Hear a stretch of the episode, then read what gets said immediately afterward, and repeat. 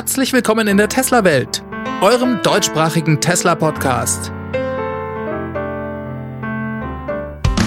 Hier die Themen: Tesla Stromtarif in England, Off-Peak Supercharging und Panasonic baut Teslas neue Zellen.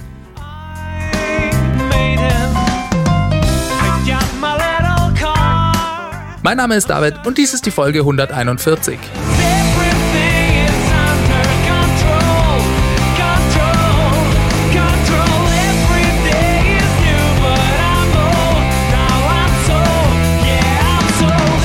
hallo und herzlich willkommen zusammen. Es ist schon wieder eine Woche vorbei. Ich freue mich, dass ihr wieder eingeschaltet habt. In der nächsten knappen halben Stunde schauen wir uns wie immer die News der Woche rund um Tesla an. Diese Woche war es etwas ruhiger, vielleicht auch ein bisschen normal direkt so nach dem Earnings Call. Trotzdem gibt es immer was zu berichten. Die Tesla-Welt, die steht einfach nie still. Wir fangen gleich mal mit dem, wie ich meine, coolsten Thema der Woche an. Und dazu schauen wir nach England. Wenn ihr diesen Podcast regelmäßig hört, dann könnt ihr euch vielleicht noch daran erinnern, dass Tesla vor einigen Monaten in England eine Lizenz als Stromanbieter erworben hat. Es war also eigentlich schon abzusehen, dass hier mal irgendwann was kommen wird. Jetzt ist es soweit. Tesla hat ein neues Produkt auf den Markt gebracht, und zwar eine Art eigenen Stromtarif für Tesla-Kunden. Ja, wer diesen nutzen will, muss bereits Kunde bei Tesla sein. Man braucht zwingend eine Powerwall und eine Photovoltaikanlage. Denn bei diesem neuen Produkt, da dreht sich alles um die Powerwall. Der Deal ist wie folgt. In UK kann man jetzt von Tesla zu einem festgelegten Tarif Strom beziehen. Besitzt man eine Powerwall, bezahlt man für die Kilowattstunde 10 Pence. Hat man zusätzlich noch ein Fahrzeug von Tesla, dann wird sogar noch billiger. Dann bezahlt man nur noch 8 Pence pro Kilowattstunde. Damit kommt man dann schon fast auf die Hälfte des Normaltarifs vom Grundversorger. Der liegt nämlich dort so zwischen 14 und 15 Pence pro Kilowattstunde. Ja, und im Gegenzug darf Tesla auf die Powerwall zugreifen. Diese wird in ein virtuelles UK-weites Kraftwerk eingebunden. Ja, und damit kann Tesla dann das englische Stromnetz entlasten. Also zum Beispiel Lastspitzen abfangen. Oder die ganzen Powerwalls laden, wenn zu viel Strom im Netz ist. Und so weiter. Ja, und letzten Endes finanziert das dann den günstigen Stromtarif für die Kunden. Tesla gibt an, dass man damit sogar bis zu 75 Prozent seiner Stromrechnung einsparen kann. Ich bin mir nicht ganz sicher, wie sie diese Modellrechnung aufgestellt haben, aber das kann durchaus hinkommen. Gerade wenn man durch ein oder zwei Elektroautos im Haushalt besonders viel Strom verbraucht, dann lohnt sich das natürlich umso mehr. Wer genau verstehen möchte, wie Tesla auf diese 75% kommt, der muss noch ein bisschen tiefer in den angebotenen Tarif einsteigen. Zum Beispiel gibt es bei Tesla keine Grundgebühr mehr für den Tarif. Das wäre ja bei einem herkömmlichen Anbieter sonst fällig. Ja, und auch das macht es nochmal günstiger. Ja, und eine weitere Besonderheit, die gibt es noch zu beachten, denn man bekommt, wenn man Stromüberschuss von der Photovoltaik hat, von Tesla denselben Preis als Vergütung, zu dem man auch den Strom bezieht. Also die 8 oder 10 Pence pro Kilowattstunde. Je nachdem. Jetzt könnt ihr natürlich sagen, hey, das ist ja komisch, da werden die Tesla-Fahrer im Prinzip bestraft, denn die bekommen ja dann eben nur 8 Pence für die eingespeiste Kilowattstunde und damit weniger als jemand, der nur eine Powerwall hat. Ja, das stimmt. Ist aber keine Bosheit von Tesla, sondern liegt einfach an den dortigen Einspeisebestimmungen in UK. Ich bin da ehrlich gesagt nicht tiefer eingestiegen, aber laut der dortigen Regelung muss der Bezugspreis gleich dem Einspeisepreis sein. Fragt mich nicht warum. Aber ich denke, die Idee dahinter ist ja auch nicht, dass man möglichst viel Strom ins Netz einspeist, sondern dass man seinen eigenen Strom von der Photovoltaik mit Hilfe der Powerwall möglichst umfangreich und effizient selbst verbraucht und den Rest dann eben besonders günstig von Tesla bezieht. Trotzdem ist es natürlich was, worauf Leute mit einer großen Photovoltaikanlage schon ein bisschen achten müssen ich denke, für die meisten Leute kann sich das trotzdem durchaus lohnen. Ja, eine sehr spannende Produkteinführung und damit wird eine weitere Facette von Tesla deutlich, die uns vielleicht hier in der Tesla-Welt bereits bekannt war, vielen Leuten da draußen aber eben noch nicht. Und das Geniale ist, dass Tesla für so ein Produkt keinerlei Werbung oder Marketingkosten haben wird. Denn die Kunden, die existieren ja schon und werden jeden Tag mehr. Ja, und wenn ich zu Hause eine Powerwall habe und insgesamt meine Stromkosten dadurch senken kann, dann gibt es eigentlich keinen Grund für mich, das nicht zu machen. Und letzten Endes kann Tesla also durch Software sich mit ihren bestehenden Produkten und Kunden ein komplett neues Geschäftsfeld erobern. Und Teslas virtuelles Kraftwerk, das wird automatisch immer größer. ohne dass Tesla auch nur einen Cent dafür bezahlen muss. Denn die Kunden, die bezahlen ja für ihre Powerwall. Eigentlich ist es ein vergleichbar geniales Konzept wie beim Full Self Driving. Denn auch hier bekommt Tesla ja umso mehr Daten, je mehr Fahrzeuge auf der Straße landen. Jetzt ist die große Frage, kommt so ein Stromtarif bald zu uns nach Deutschland? Tesla hat ja hier vor einiger Zeit so eine Umfrage gestartet. Da haben sie ihre Kunden gefragt, ob es denn Interesse an so einem Stromtarif gäbe. Ich denke also, Tesla plant das auch hierzulande. Vermutlich in absehbarer Zeit. Ich bin mir nicht sicher, ob sie genau dasselbe Modell auch für Deutschland in dieser Form anbieten können. Da stecke ich ehrlich gesagt viel zu wenig in den hiesigen Bestimmungen drin. Aber vielleicht weiß ja jemand von euch da genaueres. Dann könnt ihr euch selbstverständlich bei mir melden. Feedback at teslawelt.de ist die E-Mail-Adresse oder ihr ruft einfach die Tesla Welt Hotline an. Das ist die 0211 9763 2363. Ein kurzes Update habe ich auch für euch bezüglich der FSD Beta Software. Tesla hat da nur zwei Wochen nach Erscheinen bereits mehrere Updates veröffentlicht. Ich glaube, das letzte war die 2020.40.8.12. Da sagte Elon, dass dadurch vermutlich die Zahl der Eingriffe durch den Fahrer um ein Drittel gesenkt werden könne. Es gehe gerade darum, jede Menge kleiner blöder Bugs zu beseitigen. Ja, und Tesla, die werden ungefähr alle fünf bis zehn Tage ein neues Update veröffentlichen. Das finde ich schon auch relativ heftig. Die Fehler, die das System macht, die werden damit nie auf Null sinken können. Aber, so schrieb er weiter, man werde damit irgendwann an den Punkt kommen, an dem die Fehlerwahrscheinlichkeit deutlich geringer ist als bei einem menschlichen Fahrer. Zitat Ende. Das System, das lernt also fleißig. Das sind doch gute Neuigkeiten und beeindruckend finde ich hier die Update-Frequenz bei Tesla. Ob wir einen flottenweiten Release vor Ende des Jahres sehen werden, das kann man, glaube ich, heute noch nicht wirklich abschätzen. Trotzdem wird durch das Update und die vielen Videos, vor allem auf den sozialen Netzwerken, schon sehr deutlich, dass Tesla hier weiter ist, als so mancher es sich gedacht hat. Ja, und dass die Stimmung in der öffentlichen Wahrnehmung hier langsam kippt, wird deutlich, wenn wir uns zum Beispiel Aussagen von Ferdinand Dudenhöfer, dem Direktor des Deutschen K-Instituts, anschauen. Das steht für Center of Automotive Research und ist in Duisburg. Ferdinand Dudenhöfer, der ist ja in Deutschland und in den deutschen Medien recht bekannt. Und ich habe den Eindruck, der mutiert hier so langsam regelrecht zum Tesla-Fan. Und das meine ich gar nicht negativ. Sein Institut, das hat jetzt ausgerechnet, dass der Tesla Autopilot die Verkehrsunfälle in Deutschland um rund 90 Prozent verringern könnte, wenn alle Fahrzeuge auf der Straße damit ausgestattet wären. Wenn man sich die Unfallzahlen von 2090 anschaue, dann hätte es mit dem System von Tesla statt der 281.849 Unfälle lediglich 29.413 gegeben. Das sagt Ferdinand Dudenhöfer, beziehungsweise sein Laden. Leute, was ist denn da los? Ja, und auch wenn das eine hochhypothetische Annahme ist, dass sämtliche Fahrzeuge in Deutschland den Tesla Autopilot haben und ich ehrlich gesagt auch überhaupt keine Ahnung habe, wie das K-Institut diese Zahl berechnet hat, zeigt es meiner Meinung nach doch, dass sich hier was an der öffentlichen Wahrnehmung gerade ändert. Ja, und für mich sind das die ersten Auswirkungen von Elons genialen Schachzug, die Gigafactory in Deutschland und nicht in Frankreich oder England zu bauen. Und vielleicht nochmal als Erinnerung für all diejenigen, die noch nicht ganz so lange mit dabei sind, die Safety-Features von Teslas Autopilot-System sind alle standardmäßig bei jedem Tesla aktiviert. Das ist ganz egal, ob ihr die Option Full Self-Driving gekauft habt oder nicht. So, das also eine positive Entwicklung. Trotzdem ist es noch ein langer Weg.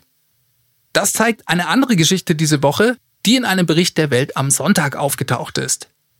Demnach wurde Tesla Deutschland eine 12 Millionen Euro Strafe aufgebrummt, weil sie gegen das deutsche Batteriegesetz verstoßen haben sollen. Dieses besagt, dass ein Hersteller seine Battery Packs zur Entsorgung vom Kunden wieder zurücknehmen muss. Und an diese Rücknahmeverpflichtung soll sich Tesla nicht gehalten haben. Das Ganze ist bekannt geworden, weil Tesla das in einem Dokument an die amerikanische Börsenaufsicht veröffentlicht hat. Darin haben sie sich geäußert und gesagt, bei den Vorwürfen, da ginge es eigentlich hauptsächlich um administrative Verpflichtungen. Man nehme selbstverständlich weiterhin Battery Packs vom Kunden zurück. Mehr Info dazu gibt's leider von Tesla nicht. Und das Bundesumweltamt, das wollte sich zu dem Ganzen auch nicht äußern, da es sich um ein laufendes Verfahren handelt. Ja, was soll man davon halten? Reichlich schwammig das Ganze irgendwie. Mir fällt es da ehrlich gesagt ziemlich schwer, mir zusammenzureimen, was da gelaufen sein könnte. Die Faktlage ist einfach viel zu dünn dafür. Also ehrlich gesagt, administrative Verpflichtungen, das klingt für mich fast so wie ein Formfehler. Den traue ich Tesla Deutschland durchaus zu. Von dem her könnte es sein, dass die Strafe berechtigt ist. Vielleicht von Tesla selbst verschuldet. Man weiß es nicht so genau. Was mich ein bisschen ärgert, ist, dass sich das mal wieder als Steilvorlage für schlechte Presse eignet. Der Artikel von der Welt am Sonntag, der war noch relativ neutral geschrieben. Der wurde aber in der Folge von anderen Medien aufgegriffen und da sah es dann schon wieder ganz anders aus. Denn da klingt es so, als weigere sich Tesla gebrauchte Batterien zurückzunehmen oder zu recyceln. Da wird Angst geschürt gegen Elektromobilität und Elektroautos. Ja, seht her, ein Hersteller wie Tesla, der weigert sich, diesen üblen Sondermüll, den er verursacht hat, zurückzunehmen und angemessen zu entsorgen. Als Kunde wird man damit völlig allein gelassen. Und die Gefahr ist für jeden Besitzer eines Elektroautos unmittelbar und permanent gegeben.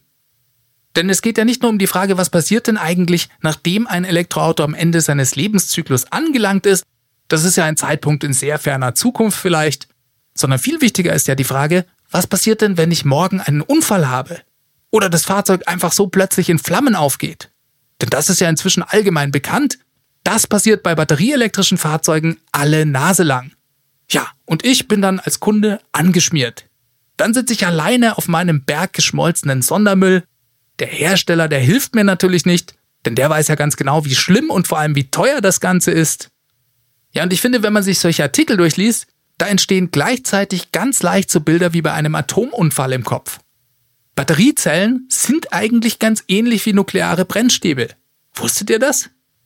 Das Elektroauto, das verwandelt sich nämlich nach einem Unfall oder der ständig auftretenden spontanen Selbstentzündung, ganz ähnlich wie bei einer Kernschmelze, in eine große, unhandliche Masse aus Giftmüll und Schwermetall. Ja, und die Feuerwehr, die kann da eigentlich gar nichts anderes mehr tun, als in größter Eile und mit sehr viel Aufwand ein monströses Abklingbecken um das Wrack herum zu betonieren und das Ganze mit Wasser zu fluten. Ja, und weil Tesla die Batterien ja nicht zurücknehmen möchte, liefert die Feuerwehr euch das Ganze auf eure Kosten in euren Vorgarten. Da muss es dann für alle Ewigkeit stehen denn solltet ihr jemals auf den Gedanken kommen, das hochgradig verseuchte Wasser abzulassen, naja, dann fängt das Fahrzeug einfach sofort wieder Feuer. Also, liebe Freunde, denkt doch alle nochmal scharf darüber nach, ob ihr euch wirklich so ein Elektroauto kaufen wollt. Die Zeit ist vielleicht einfach noch nicht ganz reif dafür. Die Technologie ist noch nicht ausgereift und gefährlich ist das Ganze auch noch. Setzt doch lieber weiterhin auf altbewährtes. Kauft euch einen guten alten Verbrenner und schnallt euch einen Plastiktank mit 90 Litern leicht entflammbaren Treibstoff unter den Kindersitz. Da passiert garantiert nie was. Dass im Namen das Wort Verbrenner steckt, ist lediglich ein komischer Zufall. Kommen wir jetzt aber mal zum nächsten Thema. Denn eine interessante Nachricht, die kam diese Woche aus Kalifornien. Tesla hat für das Halloween-Wochenende Kunden per E-Mail angeschrieben. Für die gab es ein Angebot für einen Preisnachlass am Supercharger. Und zwar musste man da am Wochenende nur 9 Dollar Cent pro Kilowattstunde zahlen. Vorausgesetzt, man war bereit, entweder vor 9 Uhr morgens oder nach 21 Uhr abends zu laden. Ja, 9 Dollar Cent, das ist ungefähr ein Drittel des Normalpreises. Ja, und ich denke, Tesla testet hier einfach mal aus, ob sich Kunden durch solche Aktionen incentivieren lassen, auch außerhalb der Hauptzeiten zu laden. Ja, was hat Tesla davon? Die können den Strom dann günstiger beziehen. Denn der Preis dafür, der richtet sich häufig nach der Gesamtlast. Also es wird teurer für Tesla, wenn mehr Autos gleichzeitig laden. Ich bin mal gespannt, ob wir das in Zukunft noch öfters erleben werden oder ob es einfach bei diesem Feldversuch bleibt. Ja, dann gab es diese Woche noch eine kleine Preiserhöhung bei Model 3. Ja, es geht da nicht immer nur nach unten mit dem Preis. Ab und an erhöht Tesla auch mal die Preise. Dieses Mal hält sich das Ganze aber noch in Grenzen. Die Standard Range Plus Variante ist davon gar nicht betroffen da bleibt der Preis einfach gleich. Bei der Long Range Variante und fürs Performance Modell muss man in Deutschland ab jetzt 490 Euro mehr bezahlen. In der Schweiz sind die Preise meines Erachtens gleich geblieben. Und in Österreich, da wurde die Long Range Variante sogar um 990 Euro teurer, die Performance Version um 700 Euro. Also ihr seht schon keine riesigen Änderungen, aber ich dachte, ich erwähne es trotzdem mal kurz. Langfristig werden die Preise weiter fallen, weil Tesla immer effizienter wird und weil sich durch die Skalierung der Produktion Preisvorteile ergeben. Bleiben wir beim Model 3. Da habe ich noch einen Service-Hinweis, der kommt diese Woche vom TFF.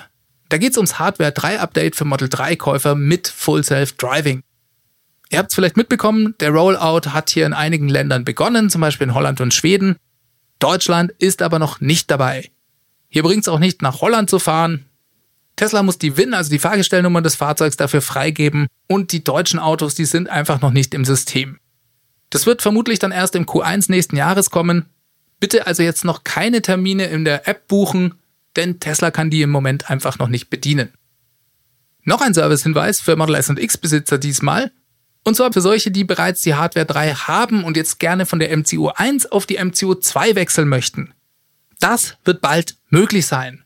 Im Tesla-System, da ist das bereits angedacht und die benötigte Hardware, die müsste so in ein bis drei Wochen verfügbar sein. Aber auch hier muss für das Upgrade das jeweilige Auto und die WIN-Nummer freigegeben werden und dazu braucht Tesla auch noch ein paar Tage. Also auch hier bitte noch warten, bevor ihr ein Upgrade via App anfragt. Das sollte so ungefähr in zwei Wochen möglich sein. Sobald ich da nochmal neue Infos zu bekomme, werde ich es natürlich hier im Podcast erwähnen. So, dann gab es noch einen richtig spannenden Bericht von Reuters diese Woche. Der Bericht der bezieht sich auf den Earnings Call, aber nicht den von Tesla, sondern den von Panasonic. Da sagte der CFO von Panasonic, der heißt Hirokatsu Umeda, dass Panasonic mit Tesla zusammenarbeite, um die neuen Zellen mit dem 4680er Formfaktor herzustellen. Und zwar in der Gigafactory 1 in Nevada. Zitat: Wir haben beträchtliches Know-how für diese Batterie. Wir haben unmittelbar nach dem Tesla Battery Day mit der Arbeit daran begonnen und bereiten parallel dazu eine erste Prototyp-Produktionslinie vor. Wow, das fand ich ehrlich gesagt eine Hammermeldung diese Woche. Das klingt so, als würde Tesla seine neue Technologie an seine Partner lizenzieren, um dann noch schneller skalieren zu können. Ich habe auf Electric vor ungefähr zwei Wochen schon mal so einen ähnlichen Bericht gelesen. Der bezog sich ebenfalls auf eine Meldung von Reuters. Da gab es Hinweise von der Firma LG Chem, das ist ja ein weiterer, wenn auch kleinerer Partner von Tesla. Und die gaben bekannt, dass sie planen, die Produktionskapazitäten für zylindrische Batterien zu verdreifachen. Das ist ja schon mal nicht schlecht. Da ging es dann noch um eine mögliche Erweiterung der Produktion in Europa oder vielleicht sogar in Nordamerika. Und LG Chem sagte auch, dass sie zylindrische Zellen mit einem neuen Formfaktor entwickeln. Genauer sagten sie sogar, dass sich bei diesen Zellen die Energie um das Fünffache und die Leistung um das Sechsfache erhöhen werde. Und ohne dass sie dabei Tesla auch nur erwähnt haben, fällt doch auf, dass dies genau dieselben Spezifikationen sind, die wir von den Zellen am Battery Day kennen. Damals, als der Bericht erschien, da fand ich die Information noch ein bisschen zu dünn, aber in Kombination mit diesen sehr konkreten Aussagen von Panasonic da kann man schon davon ausgehen, dass Tesla tatsächlich die Technologie seinen Partnern zugänglich macht. Ja, und wie der Deal genau ausschaut, darüber können wir uns natürlich nur den Kopf zerbrechen. Und wenn Tesla dies Panasonic und LG Chem erlaubt, dann würde ich mich persönlich auch nicht wundern, wenn schon bald CATL mit einer ähnlichen Ankündigung um die Ecke käme. Also im ersten Moment, da habe ich mir gedacht, die können doch nicht einfach ihre geheime Batteriezellentwicklung, mit der sie den anderen um Jahre voraus sind, ihren Konkurrenten als Blaupause zur Verfügung stellen. Aber dann habe ich mir gedacht, Tesla möchte ja eigentlich nicht Batteriezellen herstellen, um damit irgendeinen Schönheitswettbewerb für die beste und tollste Batteriezelle zu gewinnen. Sondern die machen das ja nur, weil es der Hauptflaschenhals ist. Weil es Tesla im Wachstum begrenzt und den Übergang hin zur nachhaltigen Energie verlangsamt. Und vor allem bauen sie selbst Batteriezellen, da es sonst kein anderer in den Dimensionen macht, die von Tesla in den nächsten Jahren benötigt werden. Ja, und unter diesem Aspekt, da macht das Ganze durchaus Sinn für mich. Tesla scheint also seine Technologie weiterzugeben und zu sagen, wir brauchen in Zukunft alle Zellen, die wir bekommen können. Niemandem ist geholfen, wenn nur wir die günstigsten und besten Batteriezellen bauen können, denn alleine werden wir es nicht schaffen. Wir bekommen die notwendige Skalierung alleine nicht hin. Daher brauchen die anderen Hersteller Zugriff auf diese Technologie, um überhaupt eine Chance zu haben, auf die benötigten Mengen zu kommen. Wir erinnern uns kurz zurück an den Battery Day, Tesla will ja bis 2030 auf ungefähr 3 Terawattstunden Output pro Jahr kommen, also was die Batteriezellen angeht. Das ist aber eben nur ein Bruchteil von dem, was benötigt wird, um weltweit den Übergang auf die nachhaltige Energie zu schaffen. Und ich könnte mir gut vorstellen, dass dieser Schritt von Tesla ein Lösungsansatz ist, um das große übergeordnete Ziel erreichen zu können. Denn wenn plötzlich mehrere Hersteller Zellen herstellen können, die nur noch die Hälfte kosten, naja, dann geht eben auch alles viel schneller. Also ich bin schon super gespannt, da mehr Details über diesen Deal zu hören. Ich bin mir auch sicher, dass Tesla sichergestellt hat, dass sie selbst ausreichend Zellen bekommen werden. Vielleicht dürfen die Hersteller zunächst nur an Tesla liefern oder Tesla hat es an bestimmte Ausbaumengen geknüpft. Ich stelle aber hier trotzdem mal die spannende Frage in den Raum, ab wann wir die 4680er Zellen in einem VW sehen werden. So, dann kommen wir mal zu ein paar Zuschriften. Einmal zu einer sehr langen E-Mail, die hat mir der Markus geschrieben. Markus ist seit März stolzer Besitzer eines weißen Long Range Model 3. Vielen Dank erstmal für deine E-Mail. Es wird ein bisschen den Rahmen sprengen, die hier komplett vorzulesen, aber Markus, der hatte einen sehr guten Punkt in Bezug auf meinen Beitrag von letzter Woche zur Qualität des chinesischen Model 3s. Und zwar weist er darauf hin, dass heute bereits viele andere Marken ihre Autos in China produzieren lassen. Er schrieb, Zitat, der Polestar kommt aus China, BMW baut den iX3 und den Mini Elektro zu 100% in China, VW, Mercedes, Punkt, Punkt, Punkt, alle bauen in China und die Fahrzeuge kommen zum Teil auch zurück zu uns auf den lokalen Markt. Was ich damit sagen will, was das qualitativ hochwertige Bauen von Autos betrifft, ist China sicher auf einem ähnlichen Niveau wie Deutschland. Elon wird sich also sicher null Sorgen machen, wenn er jetzt das in Shanghai produzierte Standard Range Plus Model 3 nach Europa holt. Die Komfortzone der deutschen Autobauer wird somit immer kleiner. Zitat Ende. Ja, Markus, und ich denke, damit hast du recht. Ich würde mir bei der Qualität des Standard Range Plus Model 3 aus China auch überhaupt keinen Kopf machen. Dies vielleicht sogar noch besser als bei den Fahrzeugen aus Fremont, einfach weil Tesla mit jeder Fabrikiteration noch ein bisschen besser wird. Ja, und dann hat mir der Marcel aus Thüringen noch geschrieben, der hat eine ganz interessante Info zum Thema Verfügbarkeit des Model Y. Und zwar hat er sich mit einem Tesla-Mitarbeiter unterhalten und der sagte ihm, wenn man ein Model Y heute bestellt, dann bekäme man es vermutlich frühestens Ende 22. Der Grund dafür seien angeblich 500.000 Vorbestellungen in Europa, die erstmal abgearbeitet und produziert sein wollen. So, jetzt muss man hier ein bisschen vorsichtig sein, denn Tesla hat offiziell nie eine Angabe zur Zahl der Model Y Vorbestellungen gemacht. Und das ist halt jetzt eine Quelle, beziehungsweise ein Mitarbeiter bei Tesla, der das gesagt hat. Ich persönlich gehe jetzt erstmal nicht davon aus, dass dieser Mitarbeiter Zugriff auf diese Zahlen hat, Vielleicht hat das also von einem Vorgesetzten oder intern irgendwie gehört. Was ich eigentlich damit sagen möchte ist, ich versuche solche Aussagen immer mit sehr großer Vorsicht zu genießen. Wenn man das im Hinterkopf hat und sich dessen also bewusst ist, dann kann man natürlich sehr schön darüber spekulieren. Über die Verfügbarkeit für Neubesteller habe ich mir ehrlich gesagt noch nie so richtig Gedanken gemacht, aber die Geschichte klingt schon logisch. Denn das Model Y, das wird aufgrund des Formfaktors viel beliebter sein als das Model 3. Es kann also durchaus sein, dass es sehr, sehr viele Vorbestellungen dafür gibt. Was ich allerdings krass finde, wenn diese 500.000 Stück stimmen sollten, das ist, dass Tesla damit bereits Ende 2022 durch sein will. Schauen wir mal kurz nach Shanghai. Da ist Tesla nach rund einem Jahr Fahrzeugproduktion bei einer jährlichen Produktionsrate von 250.000 Model 3 angelangt. Das müsste in Berlin also fast doppelt so schnell funktionieren. Denn ihr wisst schon, am Anfang geht es immer ganz langsam Tesla müsste also fast Ende 2021 schon bei dieser theoretischen jährlichen Produktionsrate von 500.000 Fahrzeugen angekommen sein, weil ja der allergrößte Teil davon 2022 gebaut werden müsste.